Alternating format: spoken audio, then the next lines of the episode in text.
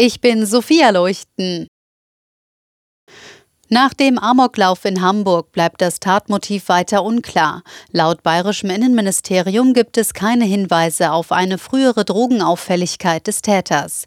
Zuvor hatte es Berichte über einen möglichen Drogenmissbrauch von Philipp F. in der Vergangenheit gegeben. Der 35-Jährige stammt ursprünglich aus Bayern. Ab 2015 war er in Hamburg gemeldet. Vorgestern hatte er in den Räumen der Zeugen Jehovas sieben Menschen und später sich selbst getötet.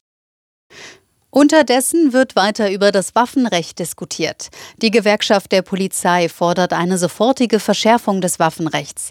Die schnelle Gesetzesänderung aufgrund der sich gefühlt mehrenden Vorfälle sei wichtiger als eine vorherige systematische Überprüfung der Anpassung, sagte der Chef der Gewerkschaft Kopelke dem Redaktionsnetzwerk Deutschland. Im Haushaltsstreit der Ampelkoalition sieht Finanzminister Lindner jetzt erst einmal seine Ministerkollegen am Zug. Er selbst fühle keinen Einigungsdruck, sagte der FDP-Politiker der Welt am Sonntag. Ursprünglich sollten die Eckwerte für den Haushalt 2024 am kommenden Mittwoch im Kabinett beschlossen werden. Lindner ließ den Termin jedoch platzen, weil er sich mit seinen Kollegen nicht einigen konnte.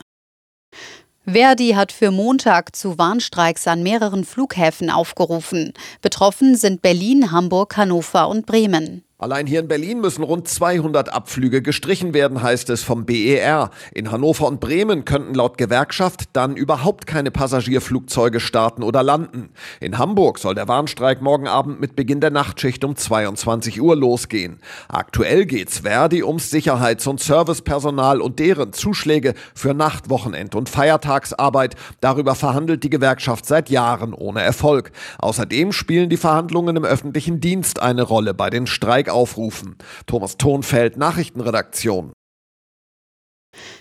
US-Skistar Michaela Schifrin hat beim Slalom im schwedischen Ore heute ihren 87. Weltcupsieg gefeiert und ist damit zur alleinigen Rekordhalterin im alpinen Skirennsport aufgestiegen. Zuvor hatte sie sich die Bestmarke für die meisten Erfolge mit dem Schweden Ingemark Stenmark geteilt.